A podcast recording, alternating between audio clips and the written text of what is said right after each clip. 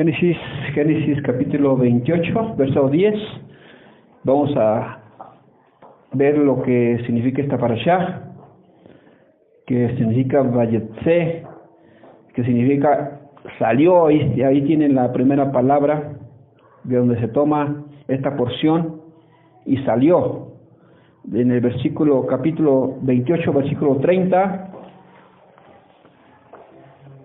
este, 30, ¿qué decíamos? 32, 2, ¿verdad? Era toda la paracha del capítulo 28 al 32, 2, era toda la paracha. Aquí 28, 10, empecé, aquí comienza esta paracha y salió, ahí está la, la palabra Bayetet. Sí, esa es la palabra que salió, esa es la palabra hebrea. Dice aquí siempre hemos dicho que los sabios dicen que tiene palabras de mala Torah, pero no. Que, esta palabra que dice, y salió y se fue. Salió y se fue. Bueno, oye, tanta palabra, ¿por qué no dijo nomás y se fue? Sino que salió y se fue. Y dicen los sabios que cuando un justo abandona una ciudad, se va toda la gloria y el brillo de él, con él. Cuando una persona sale de una ciudad, el brillo y la gloria se va junto con él. Se queda la, la, la, la ciudad sin luz. ¿Quién les puede decir que están mal? ¿Quién les puede anunciar el mensaje del Eterno? Por eso cuando dice, cuando sale este Saúl, este Jacob, sale, se queda la ciudad sin sin luz. Y ya no se vuelve a hablar más, vean, ya toda la concentración se va sobre Jacob. Todo lo demás se pasa y empieza a ver la vida de, de Jacob. ¿Qué pasa con Isaac y Rebeca? No se vuelve a hablar más hasta después. Porque dicen los sabios, toda esta gloria y el brillo se va junto con Jacob. Y por eso cuando la persona se va de una ciudad, un justo, una persona que cree en el, eterno, se va toda su gloria. Hay gente que dice que no los queremos, hay gente que dice, imagínense lo que pierde una ciudad cuando un justo se va.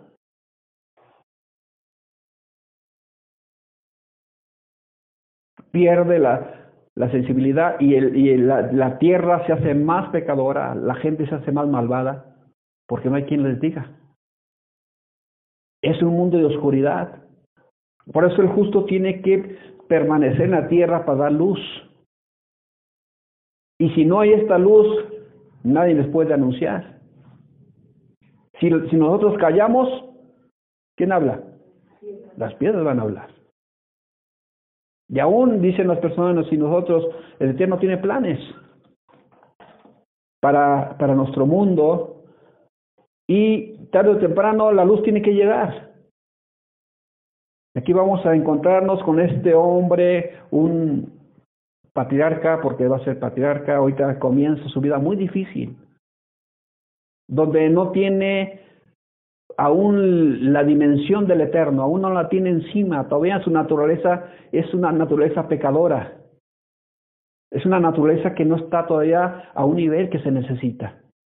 Y esto es lo que nos enseña la parasha, que tenemos que llegar a, la, a los niveles para alcanzar la bendición. Y, esto es un encuentro tremendo porque aquí comienza esta, esta aventura, vamos a decir, de Jacob. Comienza con algo muy, muy tremendo. Miren, su encuentro no fue algo circunstancial. Cuando salió de, de aquel lugar, dice que estuvo estudiando en las escuelas de Semni Ever, permaneció 14 años estudiando, 14 años. Dicen los sabes que no durmió. No durmió durante esos días estudiando las escrituras, estudiando la sabiduría. No, escrituras no, porque no había. Dice, no, estuvo, no había escrituras, solamente el conocimiento y, el, y, la, y la sabiduría que había entonces. ¿Por qué? Porque ahorita vamos a ver, miren, en un encuentro que él dice algo muy tremendo. Vamos a, a, notar. Dice aquí que llegó a cierto lugar, versículo 11, y durmió ahí. Primero, la escritura nos dice que llegó a un cierto lugar. ¿Por qué dice un cierto lugar? No lo conocía. Esa ciudad se llamaba Luz, pero la cambió. Y dice aquí que llegó a un cierto lugar y durmió allí porque ya el sol se le había puesto y tomó de las piedras de aquel paraje y, puso su cabecera y se acostó en aquel lugar. De aquí salió el dicho, de piedra es la cabecera, ¿verdad? De piedra la, la cama. Aquí salió, aquí está. Todos los dichos son muchas de las escrituras. ¿Sabía usted? De piedra va a ser, ¿qué va a ser? La, la, la almohada, eh, la cama de piedra y no, no sé, pero aquí salieron los dichos. Hay muchos dichos que están dentro de la escritura, que la gente lo dice. Y aquí está uno de esos dichos. Y, y también nos, nos damos cuenta que dice aquí, y soñó. Y aquí una escalera que estaba apoyada en la tierra, y su extremo tocaba en el cielo, y aquí ángeles de Dios que subían y descendían por ellas. Aquí habla, y soñó. Hay algo muy tremendo, los, los sabios, bueno, ahorita la gente que dice que tenemos, a unos psicólogos dice que tenemos tres tipos de sueños. Un sueño, el primer sueño que dice que es importante es el profundo. El que ya no tenemos conciencia, el que ya no sentimos nada, no oímos nada, que dormimos profundo. Ese es un sueño. Ese es un primer sueño que tenemos y donde nuestro cuerpo descansa, donde todos nosotros, nuestra energía, todas las cosas descansan en ese sueño profundo. Aquí es donde todos descansamos. Cuando no, dice uno, y el segundo es otro sueño que sí llega algo profundo, pero todavía tiene conciencia. Está todavía ahí un medio sueño, dicen aquí, que está dormido pero empieza a soñar. Ese es el segundo sueño. Y el tercer sueño es cuando no nos podemos dormir, que tenemos mucho sueño pero no podemos. Estamos como despiertos y dormidos. Y esos son los sueños, estos son los sueños que no podemos descansar porque nuestro cuerpo batalla. Y dice una persona, ¿por qué no puedo descansar en estos tipos de sueños? Porque comimos demasiado, porque estamos desvelados o estamos este, forzando nuestro cuerpo a, a no dormir. Está débil, no se puede dormir. Y entonces, aquí es donde las personas muchas veces sueñan cosas que no son del de, eterno. Porque a veces estos sueños son los que dice uno que son por cosas de comer mal. O porque hemos visto una película en la noche anterior. O alguien nos contó una noticia y nos vamos así con ese pensamiento y no podemos dormir. Pero ahí, ahí dicen, cuando viene del eterno es cuando estamos entre medio.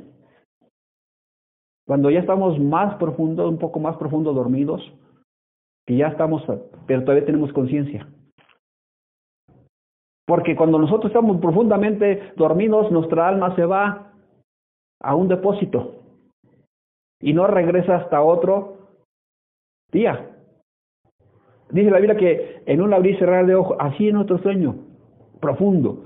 Y un de repente, ah, sentimos que todo está rico, que despertamos con toda la energía, con todas las fuerzas, porque dormimos bien. Ese es el sueño profundo, porque nuestra alma se fue a cargar de, de, de, esa energía que tenemos que en nuestro cuerpo para poder avanzar en el mundo, de esa bendición. Y podemos nosotros notar que nuestro cuerpo descansó, porque nuestra alma fue a llegar a su lugar, al depósito donde están las almas. Y, y cuando despierta el alma, el alma regresa y descansó. Pero la otra todavía está ahí que no se va. Se quiere dormir bien, pero tiene sueños. Dice que Jacob tenía 14 años sin dormir, imagínense 14 años sin dormir. En la historia dice que Napoleón nomás dormía tres horas diarias, Napoleón, un soñador. Se cree que nomás ese hombre dormía tres horas. Hay gente que duerma ocho horas mínimo. Otras, los bebés por lo menos tienen que dormir doce horas. Y dice, algunos solamente necesitan unas horas bien profundas para poder descansar. Cuando dicen las personas, es que no me siento bien, como que no dormí bien, quiere decir que su alma no llegó al sueño profundo. Que simplemente su alma tenía una preocupación. Y su carne no puede tener el descanso porque hay algo que le estaba atormentando. Y estos son los, psicólogos que dicen que son los sueños. Cuando no tenemos ese sueño profundo, no descansamos. Ahora, aquí qué tipo de sueño tuvo Jacob? ¿Uno profundo? ¿Uno media? ¿O uno medio sueño? El regular. Aquí es donde él estaba profundo dormido y consciente.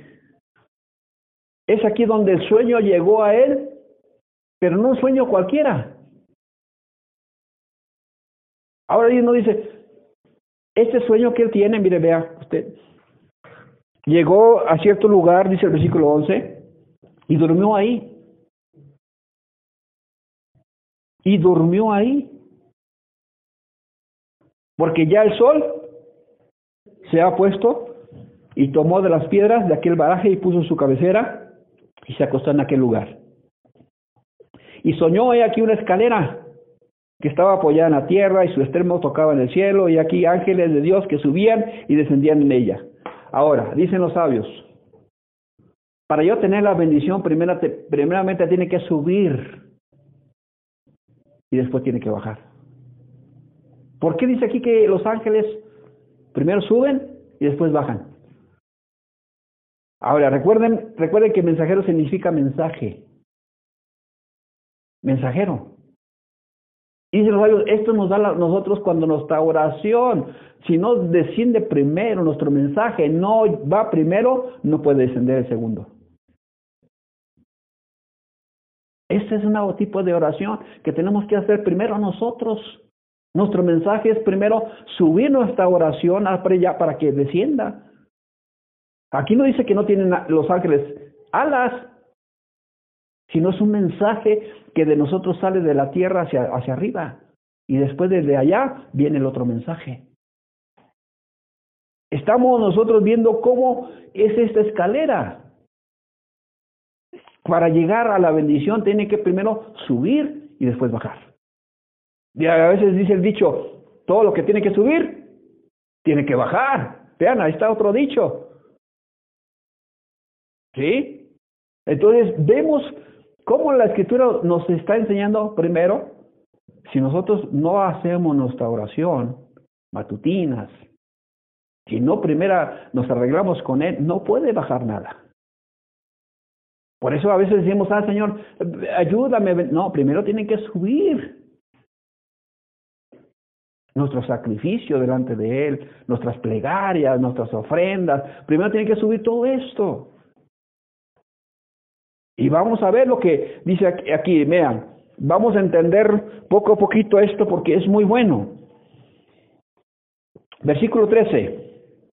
Y aquí el Eterno estaba en lo alto. ¿Y lo tiene? En lo alto de ella, el cual dijo, yo soy el Eterno, el Dios de Abraham, tu padre, el Dios de Isaac, la tierra en la que está, estás acostado te, te la daré a ti y a tu descendencia. ¿A dónde había llegado? ¿A dónde había llegado Jacob? ¿Dónde estaba acostado?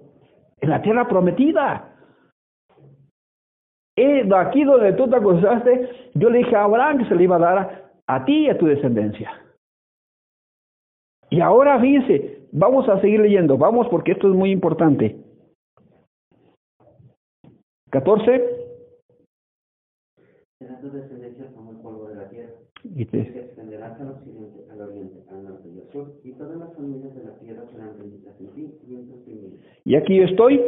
Aquí yo estoy contigo y te guardaré por donde quiera que fueres, y volveré a traerte a esta tierra, porque no te dejaré hasta que haya hecho lo que te he dicho. Y despertó Jacob de sus sueños y dijo, ciertamente el Eterno está en este lugar y yo no lo sabía. El Eterno, ¿dónde habita? ¿Eh? Todo el año está en Jerusalén, está en Israel. Sus ojos mm, ahí contemplan toda esa tierra. Todo el año está en Israel. Ahí está el Eterno, todos los días, todos los días, está ahí. Por eso dice, dice yo aquí yo estoy con vosotros todos los días hasta el fin del mundo. No dijo su bendición fuera del mundo. Aquí, aquí estoy con ustedes, con el pueblo de Israel. Está el Eterno, está Yeshua ahí todos los días. Imagínense qué gran bendición tener, por eso la gente dice, podamos ir a Jerusalén. La gente cuando vaya crece, se supera, porque el Eterno está ahí. Todos los días está ahí.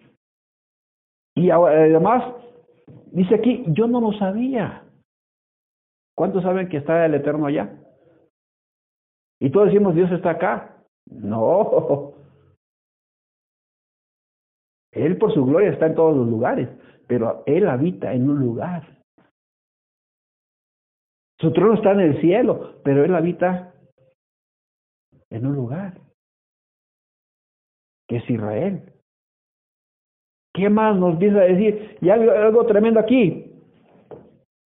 Y se levantó Jacob de mañana y tomó la piedra que había puesto de cabecera y la alzó por señal y derramó aceite encima de ella y llamó aquel nombre de aquella ciudad. ¿Cómo? Y llamó el nombre de aquel lugar de Betel. Y el que era su nombre. Ok. Entonces dice que le cambió el nombre a Betel. ¿Por qué le cambió el nombre a Betel? Porque era la casa de quién? De Dios. Y esta será llamada casa de oración a qué? Dice que cuando él ungió aquella piedra, ese, porque allí Isaac iba a ser sacrificado por Abraham. ¿En el monte qué? Moria. Y ahí el Eterno con el tiempo iba a edificar el templo. Dice, esto es la casa de Dios y la puerta del cielo. Dice que, versículo 20, y Jacob, dice, hizo Jacob.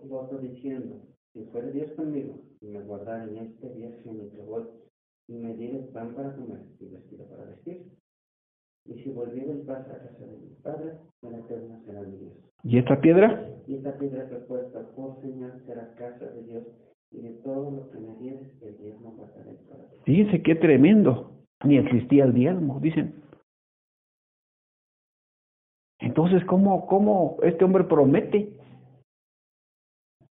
¿Por qué la Torah enseña esto? Porque dicen los sabios, porque esta es la forma de ser ricos, de ser bendecidos. No hay otra forma. La gente hoy dice, no, es que los diemos, no, es que para... Se están robando la bendición y le están robando a usted también.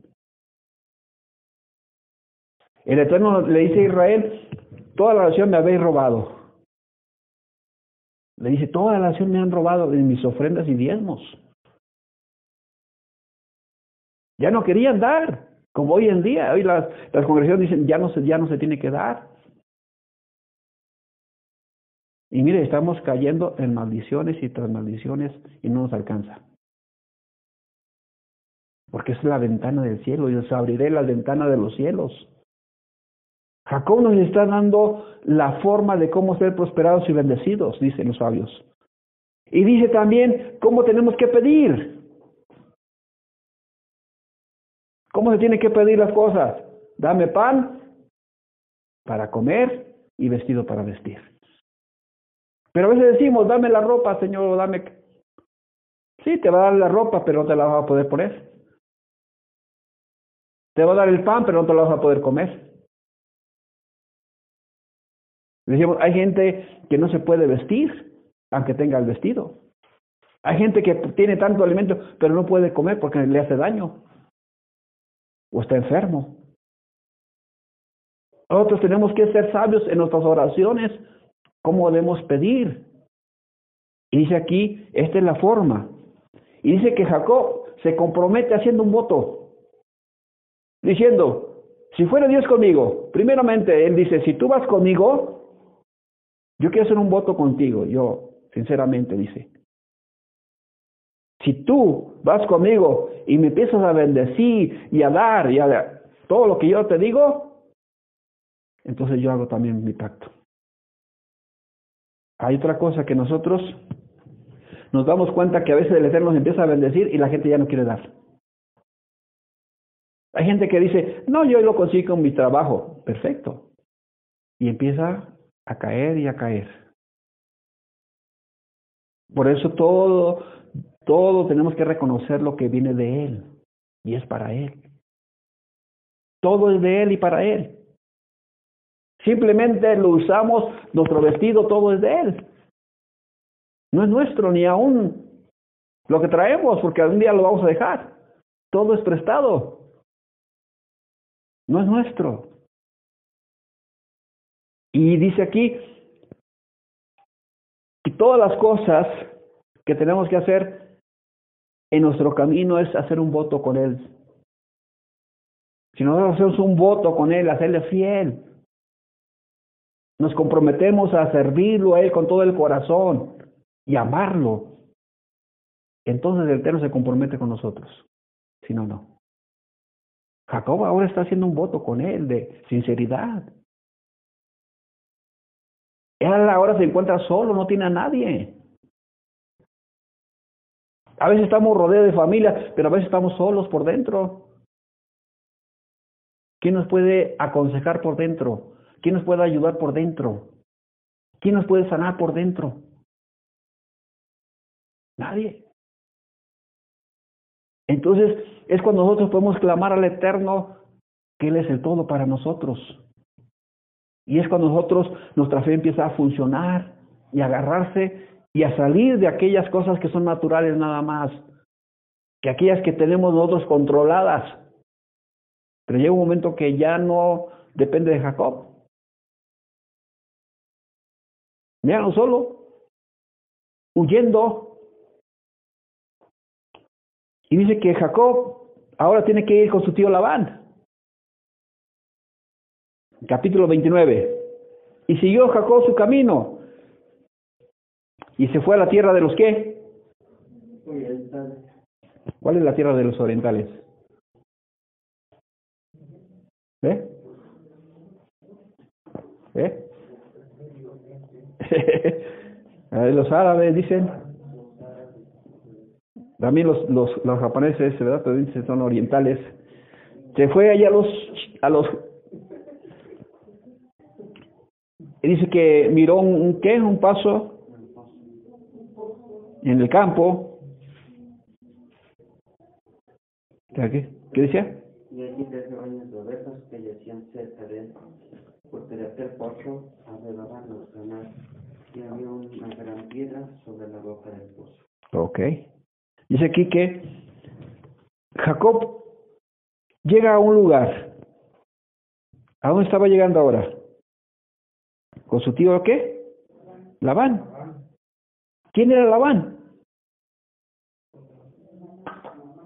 E-, era un sobrino de Abraham.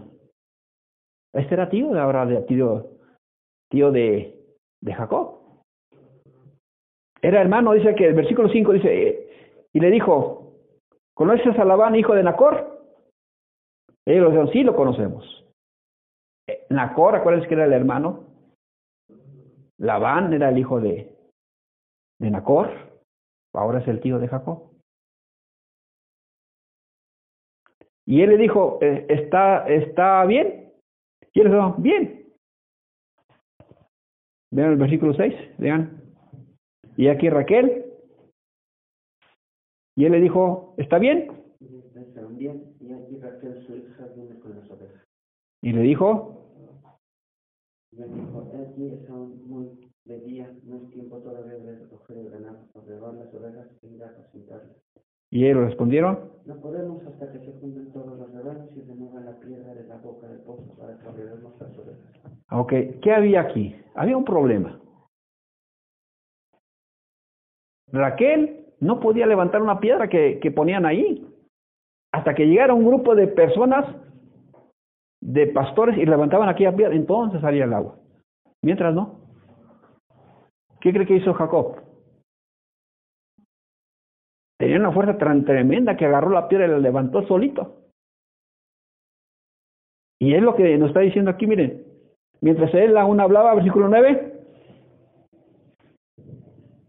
Mientras él aún hablaba con ellos, Raquel vino con el Y sucedió. Y sucedió que cuando Jacob vio a Raquel, hija de Labán, hermano de su madre, y las ovejas de Labán, el hermano de su madre, se acercó Jacob y removió la piedra de la boca del pozo y agregó el rebaño de Labán, hermano de su madre. Y Jacob, Y Jacob besó a Raquel y alzó su voz y lloró. fíjense, no la conocí y empieza a besarla. Amor a primera vista. Amor a primera vista. ¿Usted puede conocer a un extraño así a primera vista? Algunos sí se besan así a la primera vista. Dicen que se enamoran a primera vista. Pero vean, algo, algo, extra, algo extraordinario que dice que aquí y hasta lloró. Y empezó a decirle, yo soy.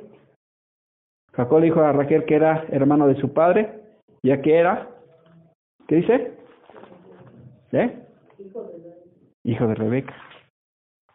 Y ella corrió y dio las nuevas a su padre. Hay una gente que dice, yo le hubiera dado un cachetadón. ¿Sí o no? Por atrevido. Pero sin embargo no. Le agradó y fue a correr y, y dice que llegó a, llevó las nuevas a su papá. Y, eh, y fíjate aquí que dice que Labán oyó las nuevas. Versículo 13. Así que oyó la mano nuevas de Jacob, hijo de su hermana. Corrió a recibirlo y lo abrazó, lo besó y lo trajo a su casa. Y él contó a Labán todas estas cosas. Y Labán dijo, Y Labán dijo, ciertamente, hueso mío y carne mía eres. Y estuvo con él durante un mes. fíjense, estuvo durante un mes allí. ¿No dicen que el arremado a los tres días? ¿Cómo era Jacob? Era muy diferente. Él habitaba en tiendas, era muy servicial. Siempre se dice que la persona servicial sí siempre cabe. Y es algo que caracteriza a Jacob. Si hubiera sido de Esaú, no cabría ahí. Jacob dice que tuvo dos hijos, ¿se acuerdan los mellizos? ¿verdad? Uno era un cazador y el otro habitaba en tiendas. Que el cazador, pues, escogió las cosas y desobedeció al papá. Dijo el papá, no te cases, no se casen con hijas cananeas. Jacob se fue allá con Labán. Pero Esaú se casó con una cananea. Y esto fue amargura para sus papás. Porque hacían las mismas costumbres. Y esto es lo que nos enseña la escritura, que estos dos hijos, uno creció para un, para un lado malo y otro para el lado bueno. Y, y esta rebelión le costó, ¿verdad?, a, a Esaú quererlo matar. Quería, quería Esaú matar a su hermano y dice que él tuvo que huir para irse allá con su tío Labán. Se fue con su tío Labán para escapar de Esaú. Y aquí parece que estamos apresurando los planes del Eterno. Porque el Eterno había dicho a Rebeca, le había revela- revelado que iban a salir dos naciones y que el, el mayor, digo, el menor iba a servir del no, el mayor iba a servir al menor. ¿Sí? Entonces, esta bendición ya se le había dado a Jacob. Pero entonces, ¿por qué nosotros queremos echarle la mano a Dios? Siempre nosotros metemos la cuchara. ¿Sí o no? Siempre nosotros queremos ponerle nuestro granito y empujar para que las cosas, cosas, cosas se hagan rápido. No, tenemos que esperar el tiempo del Eterno. Por eso el sueño que, que tiene aquí Jacob nos habla de la futura para nosotros, para podernos proyectar en, en, el futuro y decir que los sueños también son algo proféticos, que los sueños también el Eterno empieza a hablar. Aquí dice, nos empieza a decir que este sueño que él tuvo, que es Jalom, que también en uno de los patriarcas, bueno, en un hijo más bien, ya un hijo de la tribu, se presenta más palpable. ¿Se acuerdan? ¿Y cuál de los hijos de Jacob? José, el soñador. Este los, lo, como que se transmite a su hijo este, este de los sueños más palpables en José que los demás. ¿Por qué? Porque ahora ve usted, viene de Raquel. De esto que se enamoran físicamente, dicen los sabios, esto es la, la gran noticia para él desde el mundo que lo atrae, lo, lo llama Raquel, y nacen estos hijos de, esta, de esto material, dicen ellos. Sin embargo, Lea es de lo espiritual, donde empezamos a, a notar que ella permanece después, en vez de Raquel. Raquel muere. Y todo dice por los deseos, por seguir. Si ya le habían dado a Lea, siguió sus mismos impulsos y cambió su forma. Y, aquí es donde ahora su hijo, José, se le conoce como el interpretador o el soñador. Te puede interpretar los sueños y tiene sueños. Y esto nos habla a nosotros que estos sueños pueden ser buenos también en ocasiones. Cuando el Eterno nos da sueños a nosotros puede ser buenos para, para un plan, que no se van a llevar inmediatamente, sino que tienen un proceso. ¿Cuánto tiempo se llevó a cabo para que José tuviera esos, esos sueños, que tuvieran éxito esos sueños? ¿Cuánto tiempo pasó? Pasó mucho tiempo.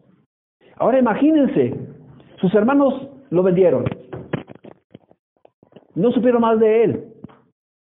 ¿Qué tal si lo hubieran encontrado en la cárcel? ¿Qué le hubieran dicho? No que tus sueños, no que tú eres un ungido de Dios, mira dónde estás. El Eterno no quiso hasta dónde conocieran sus hermanos. No quiso que conocieran más. ¿Qué pensaríamos nosotros si, si lo vemos en la cárcel? ¿Cuántos años pasó en la cárcel? Y por una calumnia, que no era verdad. Fue acusado. Y por poco lo matan. Pero ¿qué pasó? Dice aquí la escritura en Joel 2, 28 y 29. Joel 2, 28 y 29.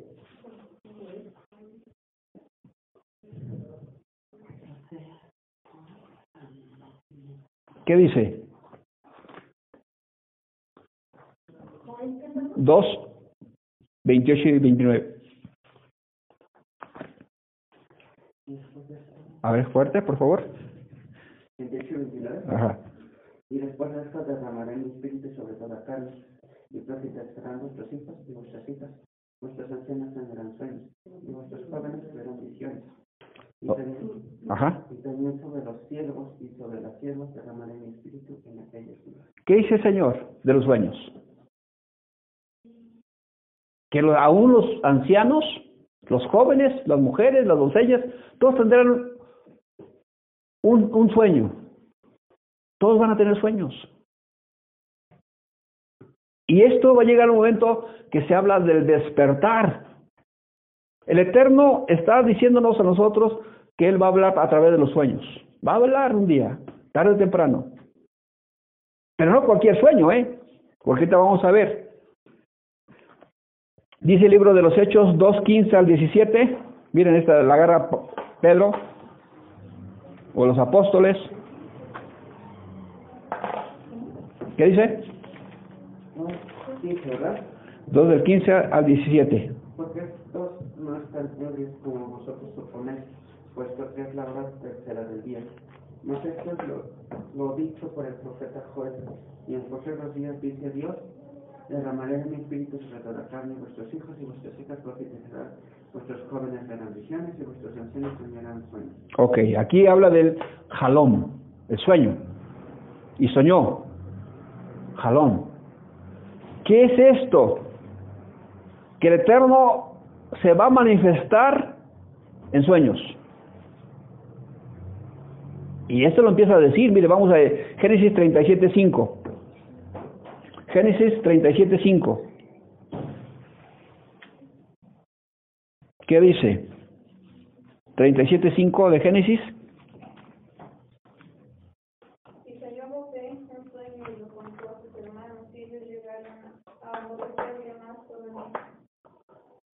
Ahora dice aquí que tenga usted cuidado a quién le va a contar los sueños. Cuando lo contó a sus hermanos, ¿qué pasó con sus hermanos? Lo odiaron. Dice que contó su sueño y lo odiaron. Cada uno de nosotros tiene que tener cuidado a quién le va a contar el sueño. Por eso las personas ocultistas usan los sueños para manipular. Los sueños son del eterno, no son del mundo. El mundo, el Satán, el Satán los ha aprovechado para manipular los sueños, para controlar a la gente. Hay gente que dice, yo soñé que tú vas a ser mi esposo. Hay gente que va y le lee la mano y la gente dice, ay, no, pues sí es cierto, eso es lo que yo soñé. Otros dicen, pues manipulan Dios me va a dar, me tiene que dar una, yo soñé que Dios me iba a dar una casa. Y ahora lo tiene que hacer. Empiezan a manipular los sueños. Y ahorita vamos a ver lo que es esto tipo de gente que se creen soñadores, pero son falsos. Dice que nosotros tenemos que interpretar la palabra de acuerdo a la voluntad de Él, no a nuestras manipulaciones no a nuestras revelaciones ni a sentimientos, porque a lo mejor comimos de más. Y nos empieza a soñar, nuestro organismo no descansa y está todo turbado. Tiene una gran, ¿cómo se llama? Digestión, mala digestión. Y empieza nuestro organismo, nuestra conciencia a sufrir. Y empezamos a sudar y y no es verdad. Tenemos que examinar primero que si es verdad o no es verdad. Ahora, el Eterno tiene que ir afirmando, afirmando. Tiene que hablarnos, como le estaba diciendo a él. Él estaba contando lo que soñó. Y dice aquí que el Eterno empieza a revelar por los sueños su plan para José y le va a revelar y le va, no, no uno, sino varios sueños para que él pueda entender que viene de él.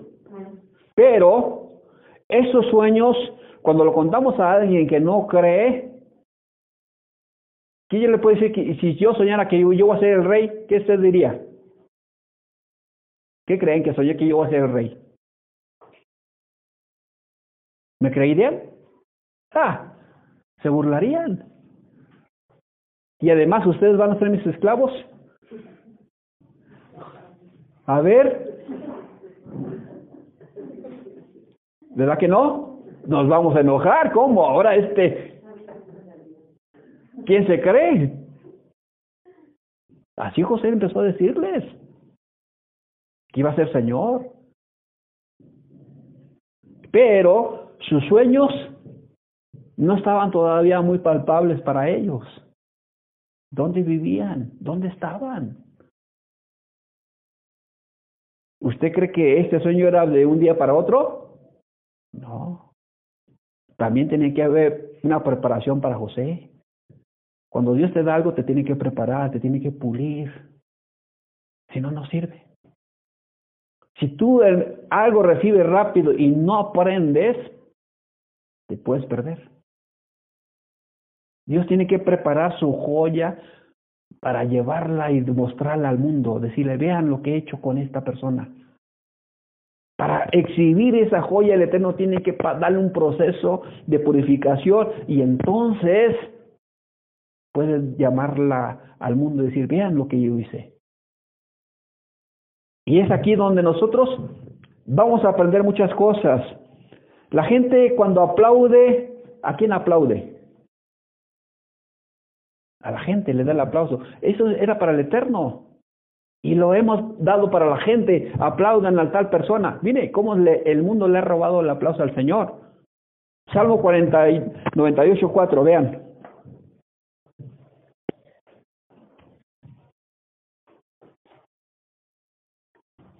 Muchas cosas que el mundo nos, ha robado y que le pertenecen a Él. 98.4, ¿qué dice? Cantar alegres al Eterno toda la tierra, levantar la voz y aplaudir y cantar salmos. Y aplaudir y cantar salmos. Antes se hacía así. Otros batían las manos. Eso era para el eterno. Ahora toda la gente, si oye las palmas, por eso dice, ¿por qué tengo que aplaudir? Si es para la gente. Se lo han robado, el aplauso le han robado al eterno. Le han quitado. Los sueños ahora, los brujos se lo han llevado. Y ahora son los que interpretan lo que dicen. Vamos a Génesis 37, 9.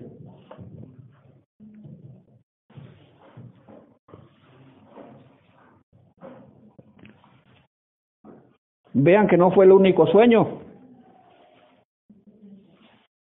Dice José, tenía... Soñó en otro sueño y lo contó a sus hermanos diciendo, he aquí que he soñado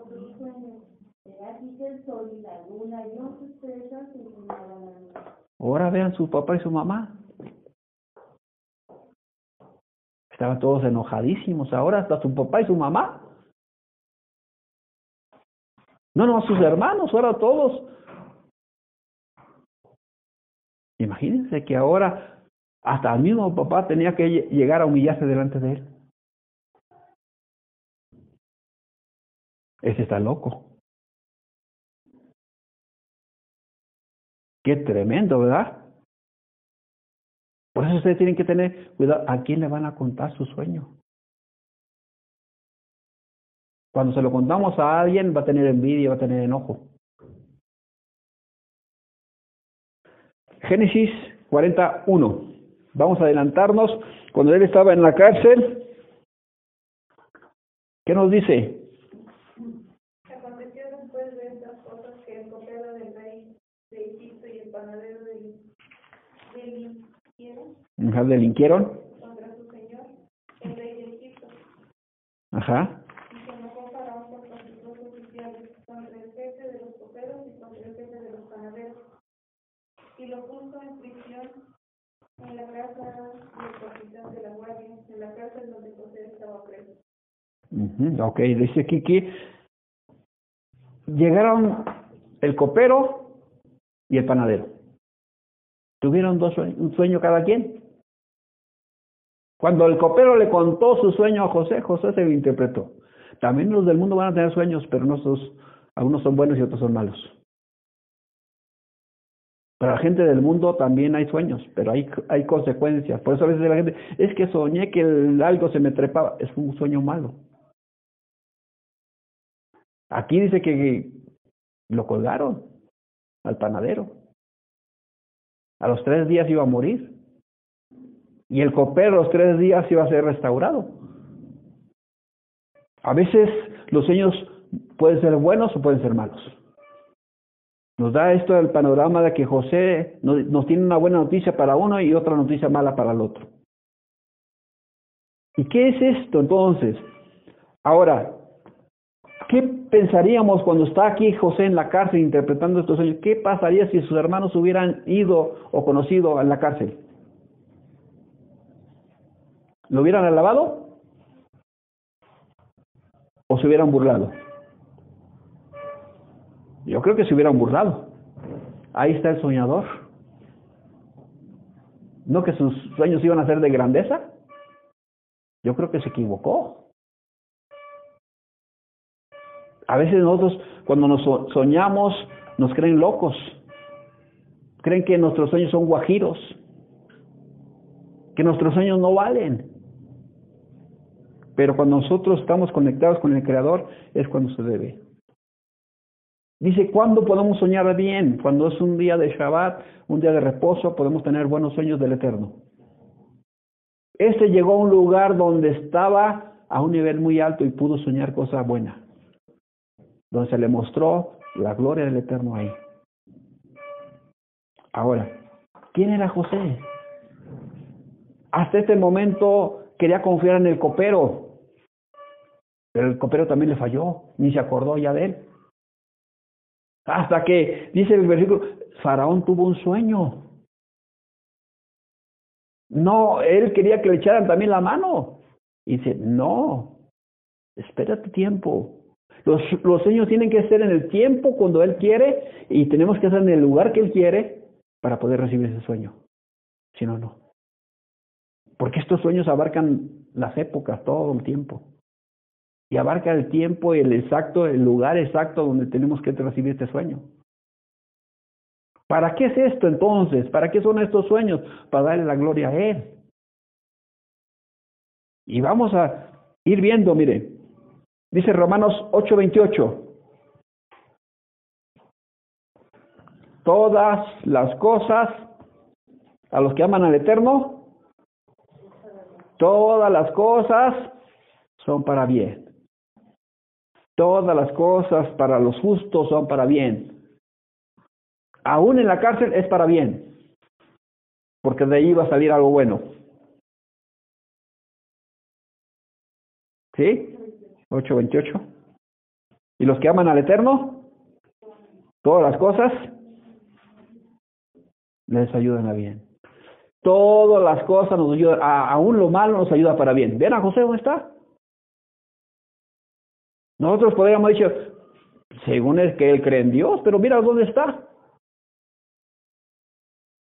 Aún las cosas que nos vayan mal, mal, por fin lo fueron vendiendo. No le salía nada bien. Tenía problemas con sus hermanos, sus hermanos lo vendieron. Trabajó en una casa, lo acusaron, lucharon a la cárcel, todo iba de mal en peor, parece que todo iba de mal pero todo le estaba ayudando para bien, porque se estaba forjando a un hombre que iba a brillar, a un hombre que iba a ser luz, a un hombre que iba a ser alguien prudente, sabio. Y Jacob que llegó a aquel lugar, ¿verdad? Nos dice que llegó, capítulo 30 de Génesis, no, perdón, ¿cuál era el versículo 32, verdad? 32 que leíamos los últimos dos versículos, 32, del 1 al 2. Jacob siguió su camino, le salieron al encuentro ángeles de Dios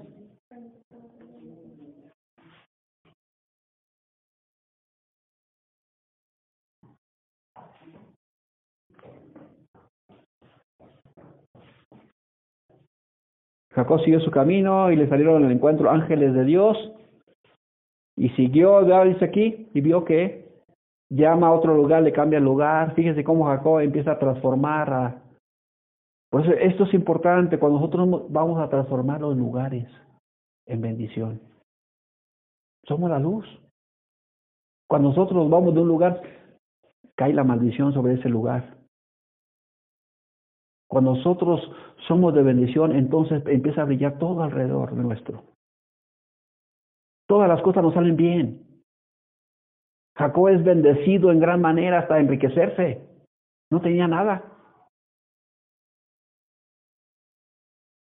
Llega con su tío Labán y empieza a cuidar las ovejas y ve que todas las que son blanquitas son para Labán y las pintas son para Jacob usa un tipo de hierbas para ungirlas y algo extraordinario pasa con esas. Empieza a ser engrandecido. Y ahora también tiene un encuentro donde tiene que pelear con un ángel por una bendición. Por eso aquí tenemos que luchar para alcanzar la bendición. Tenemos que nosotros, solamente los valientes, arrebatan el reino de los cielos. Solamente los valientes. Aquí se trata de seguirle. A pesar de las circunstancias, a veces nos va mal, pero hay que seguirle. Al final vamos a ver nuestra promesa realizada. Imagínense si José hubiera desistido, hubiera fallado. No que Dios me iba a bendecir, no que iba a ser gran para mi familia, que iba a ser bendición. Siguió y siguió y siguió. Dicen, ¿qué cualidad tenía José?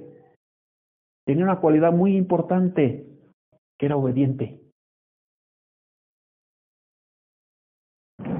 Y por eso dice la Torah, al que obedeciere, si oyeres mi voz, obedece.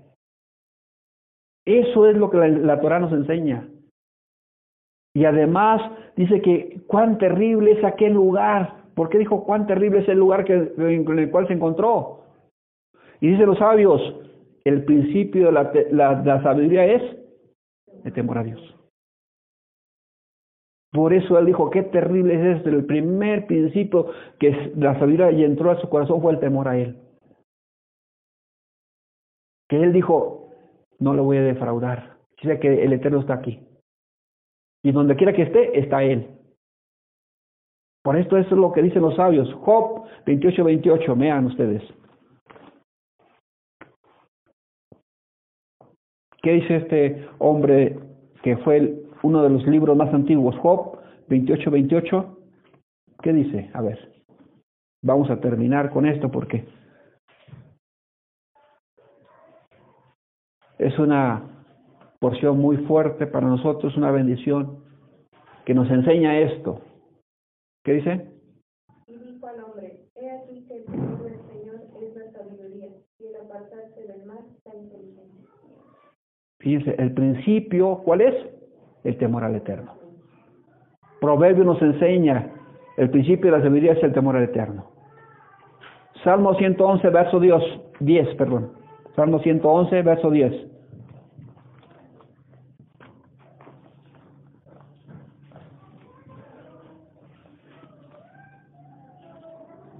¿Qué dice?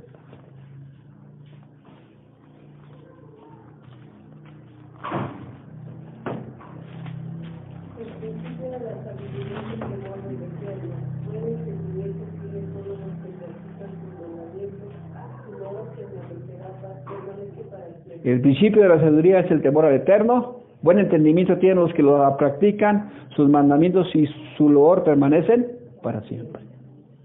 ¿Qué le parece? Esto es muy importante.